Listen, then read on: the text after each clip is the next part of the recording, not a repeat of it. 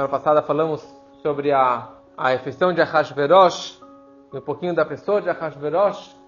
Então vamos ver hoje um pouquinho sobre a rainha Vashti, Malkat Vashti.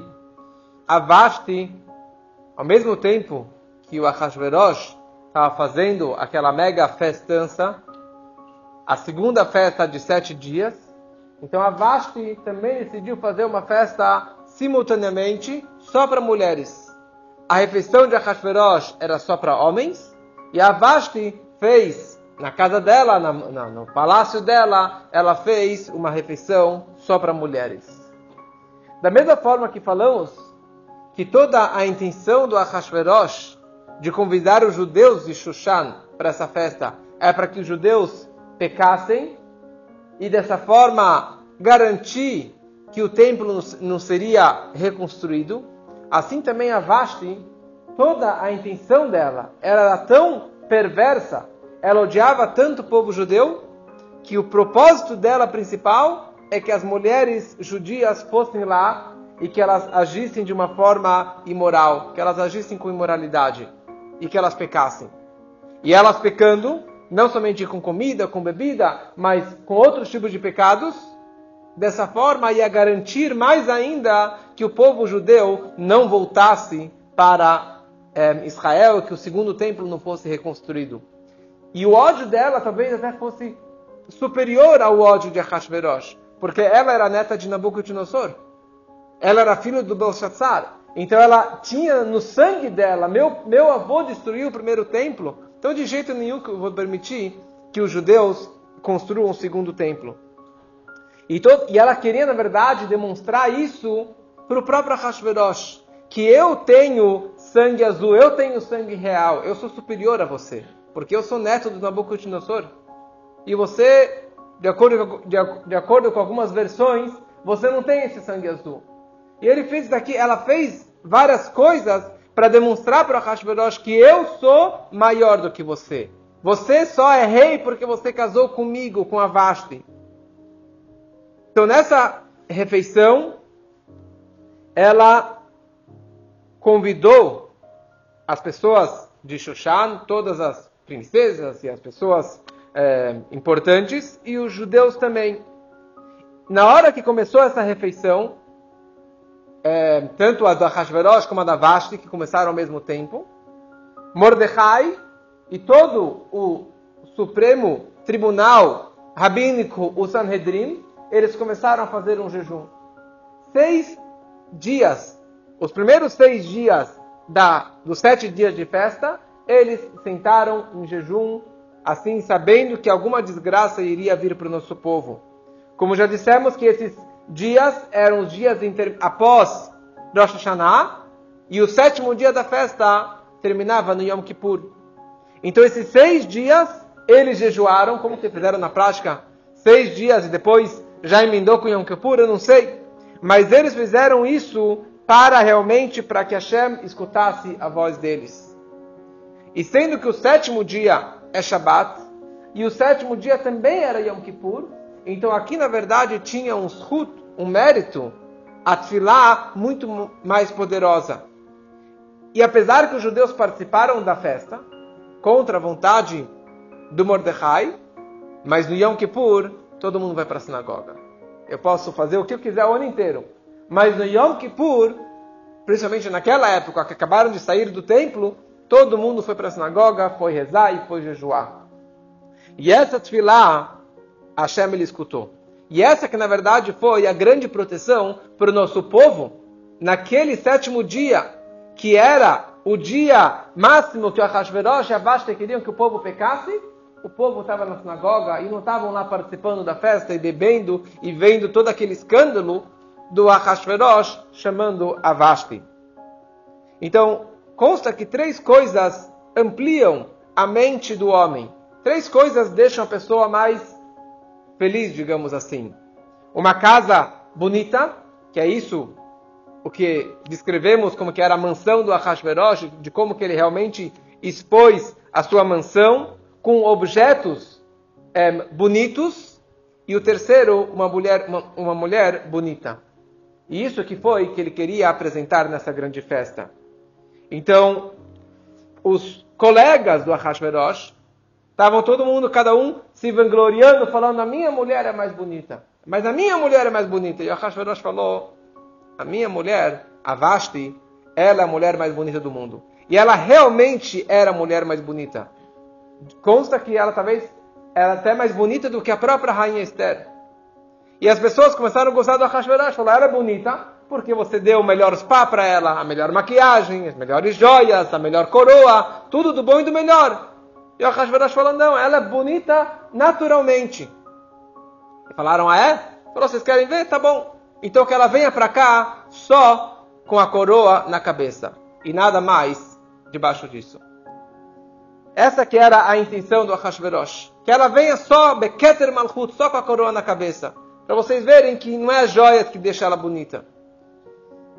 Ahashverosh manda uma mensagem para Vashti. E a Vashti não gostou da mensagem. A Vashti que preparou uma festa separada de homens e mulheres para não ter bagunça. Mas ela era uma mulher muito promíscua. Ela não era nada sadeket. Ela era uma mulher muito perversa, muito imoral. Mas desta forma ela não aceitou. Ela não queria se expor dessa forma. E ela mandou uma mensagem para Hashverosh, falou, talvez eu possa ir com um véu, assim, para alguma coisa. Falou, não, não, só com a coroa. Falou, mas depois a gente é só... Não, não, não, na frente de todo mundo. E ele já estava no sétimo dia da festa, totalmente embriagado, porque os primeiros seis dias da festa ele se controlou, porque ele é o dono da festa, então ele tem que agradar todo mundo. Mas no último dia da festa, que ele já agradou todo mundo, ele encheu a cara e começou a falar besteira. É interessante porque a mereceu uma humilhação em público desse tamanho, desta forma, porque existe uma regra que chama Midah Keneged Midah. Da mesma forma que você se comporta, assim você acaba recebendo em troco. Então, a Vashti, ela tinha várias empregadas, várias escravas. E quem que eram as escravas prediletas dela? Eram as mulheres judias. Então, ela fazia que elas trabalhassem para ela sem roupa. E principalmente, ela fazia a questão que elas trabalhassem no Shabat. E no Shabat, não somente trabalhar, mas fazer um pecado para o nosso povo, que é costurar lã com linho. Ela sabia que fazer uma costura de lã com linho é um dos nossos pecados. Ela queria que eles fizessem isso no dia do Shabat. Qual era a intenção da Vashti? Antes da festa, já nos anos anteriores, ela já queria que o povo pecasse, que as mulheres pecando, elas iriam profanar o Shabat, e elas profanando o Shabat, elas iriam não ser mais religiosas, não iriam mais educar os filhos num caminho de Torá e de Mitzvot, iam acabar levando os maridos também para o mau caminho. E dessa forma, o Beit HaMikdash, aquela profecia de 70 anos, não iria se, se concretizar. Então tudo isso era a intenção dela. Então da mesma forma, ela acabou sendo castigada neste dia do Shabat, por ela ter profanado o Shabat, é, feito que as mulheres judias profanassem o Shabat, ela acabou sendo é, castigada na mesma moeda. Então, o Ahasverosh chamou ela para que ela fosse se apresentar na frente do povo. E ela recusou. Ele mandou mais uma vez, ela se recusou, tentou com véu e, e, e ele recusou. Mas uma das explicações que ela recusou tanto é porque Deus castigou ela, porque talvez ela até iria, mas Deus castigou ela assim consta no Medrash, com dois castigos. Um, que ela ficou toda leprosa, com manchas no corpo toda, e também nasceu alguma coisa, tipo, tipo um rabo nasceu nela. Que ela ficou realmente feia. E por essa razão que, com tudo que ele estava implorando que ela viesse, e ela sabia, sabia que ela estava arriscando sua própria vida, dessa forma, feia, dessa forma que ela estava fisicamente, ela não ia se apresentar na frente do Ahasverosh. E o Ahasverosh ficou furioso e não sabia o que fazer com, com a Vashti. Por um lado, ele queria perdoá-la porque ele estava bêbado e talvez isso, talvez aquilo. Da forma que ele estava exigindo que ela viesse para ele, não era tão digno.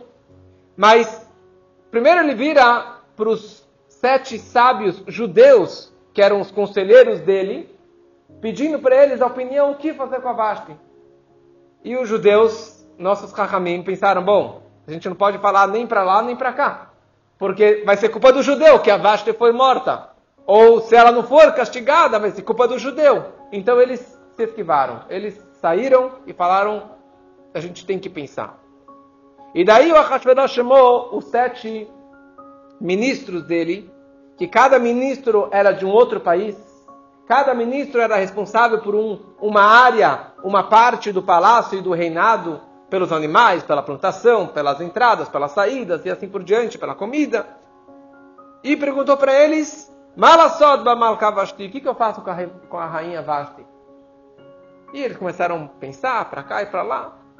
E o caçula, o menor dos sete, o mais no nível mais baixo, era um que se chamava Memuhan. Memuhan. Quem era Memuhan? Uns dizem que era o Daniel que entrou na jaula dos leões, sem entrar em detalhes. Mas a, a opinião mais conhecida é que Memuhan era o próprio Haman.